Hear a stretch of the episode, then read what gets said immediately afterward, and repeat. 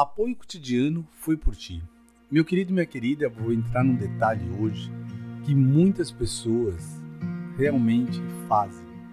E já era para ter parado, mas elas não conseguem. Comparação com outras pessoas. Quantas pessoas, se não for você mesmo uma delas, que compara sua vida com de outras? Não vou dizer que é ruim. Não, não é ruim. Estranho. Por que estranho? Porque cada pessoa é uma pessoa. O que você pode muito bem, às vezes, admirar alguém e focar, querer algo também. Mas lembrando, aquilo é dele, o seu é seu. É a mesma coisa, você quer um Porsche, né? Não existe só um Porsche, existe vários. Não precisa ser o do seu vizinho, pode ser o seu. Então, quando nós colocamos numa posição assim de comparação, é, sem querer querendo, dá um grau de inferioridade para você. Ah, para com isso. Estou falando sério.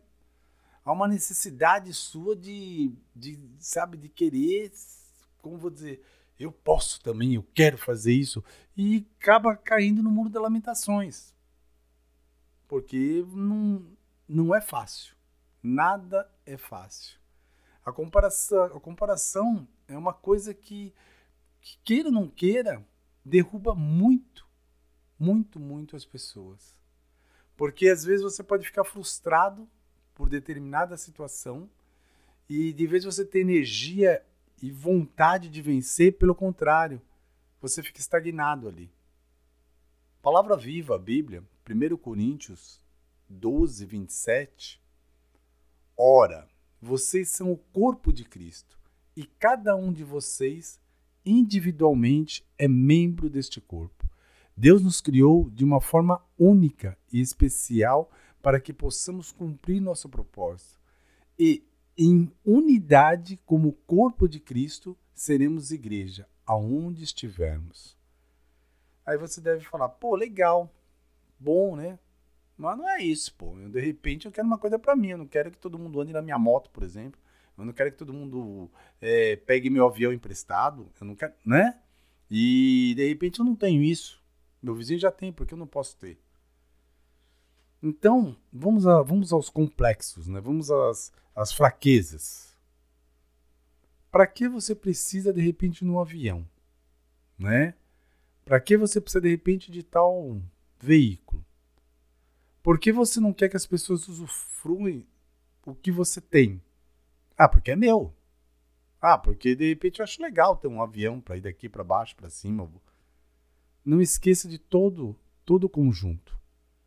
O combustível é muito caro, o hangar onde você vai ter que deixá-lo, a manutenção para cuidar, você precisa de um mecânico especializado para mexer nele. Se você não é o piloto da sua aeronave, você precisa de um piloto. E por aí vai. Então não é só o avião, percebem? Pô, mas que papo chato, né? começou na comparação, agora está colocando eu assim como eu não posso ter também determinadas coisas. Volto de novo do papo chato para evitar comparações. Pense no que você precisa para sua vida. E quando nós falamos, cada um de nós temos essa, essa grande engrenagem que Deus nos dá a oportunidade para sermos a igreja dele, você sozinho já é a igreja do Senhor. Você já pode levar a palavra viva. Você já pode fazer as coisas acontecer para o reino. Só que quando você está junto com mais alguém, melhor fica, não fica? Dá para a coisa acontecer um outro olhar. Ah, mas a salvação não é única? Sim.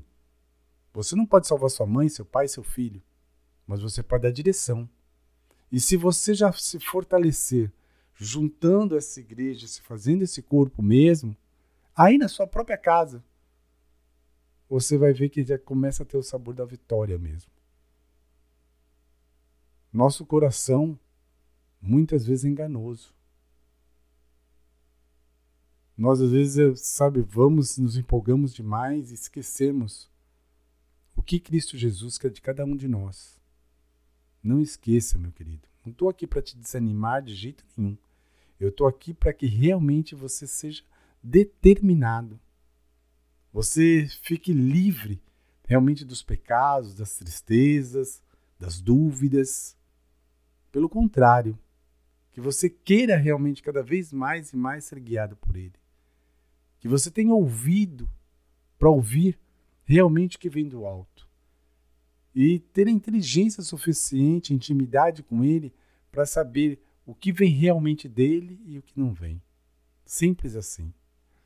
É, para nossa entrega ficar completa mesmo, totalmente, eu vou utilizar agora a palavra viva de novo, a Bíblia, Romanos 8, 28. Sabemos que Deus age em todas as coisas para o bem daqueles que o amam, dos que foram chamados de acordo com seu propósito. E somente assim conseguiremos evitar uma vida de comparações, porque Deus chama aquele que tem uma identidade firmada nele. E eu creio, eu creio sim, que você é essa pessoa que quer realmente mais e mais do Senhor e tem procurado Ele mais e mais. Então, meu querido, não, não tenha dúvida. Não tenha dúvida. Não se compare nem nada. Você é único. Todos nós somos únicos para Cristo Jesus. E Ele está o tempo todo com cada um de nós, independente do lugar onde estejamos. Ok? Vamos reapertar a armadura do Senhor? Reapertamos o cinturão da verdade, a couraça da justiça, a capacidade da salvação Calçamos a sandália do Evangelho para onde colocarmos a planta dos nossos pés, a sua presença seja fortemente conosco. Usamos seu escudo, meu Pai, é a fé que temos em Ti. Usamos tua espada, tua palavra viva, tua Bíblia. E nos lave com o sangue do Cordeiro, do fio de cabelo à planta dos nossos pés, da planta dos nossos pés ao fio de cabelo. Em nome de Jesus, amém. Meu querido e minha querida, realmente se fortaleça nele. Esse é meu lembrete para você.